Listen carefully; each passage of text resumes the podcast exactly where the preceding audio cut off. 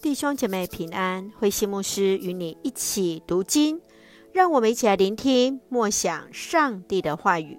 使徒行传二十一章一到二十六节，保罗上耶路撒冷。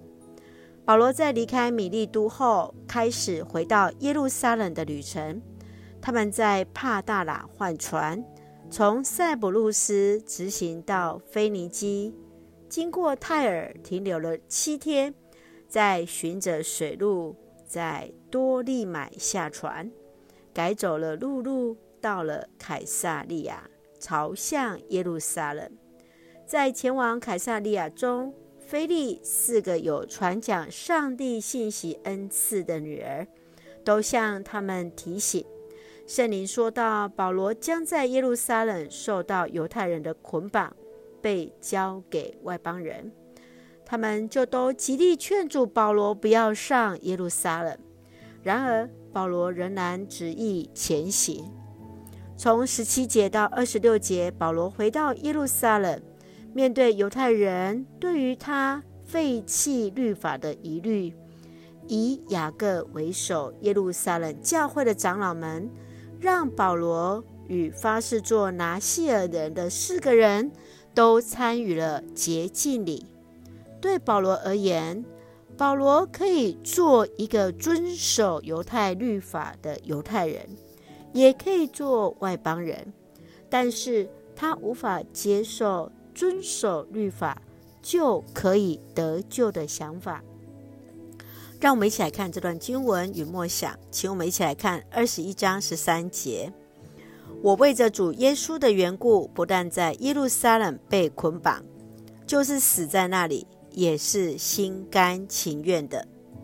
保罗在出信主的时候，他自认为自己是罪人中最坏的那一个。当上帝拣选他成为向外邦人传道的使者，虽然遇到了攻击与牢狱之灾，他仍然勇往直前。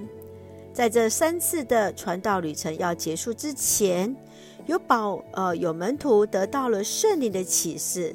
来看见保罗会在耶路撒冷被捕，然而保罗却是说，为了耶稣的缘故，不但被捕，即便死在那里，也是心甘情愿，也就是为主而活、为主而死的心志。最后，他们只能顺服地说：“愿主的旨意成就。”亲爱的弟兄姐妹，你认为面对眼前可预测的破坏，保罗何以能够这样从容赴义呢？你从保罗的宣教生命当中学习了什么？神愿主也帮助我们从主领受力量，看见主对我们的呼召与使命。一起用二十一章十四节做我们的金句：愿主的旨意成就。是的，让我们也一起说：“愿主的旨意成就。”一起用这段经文来祷告。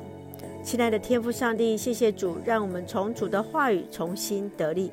求主帮助我们在每一个生命重要的决定，有主所赐的勇气与智慧。深愿主的旨意成就在我们身上。感谢主赐福所爱的家人身心灵健壮。使用我们做上帝恩典的出口，恩待我们的国家台湾有主的掌权。感谢祷告是奉靠主耶稣的圣名求，阿门。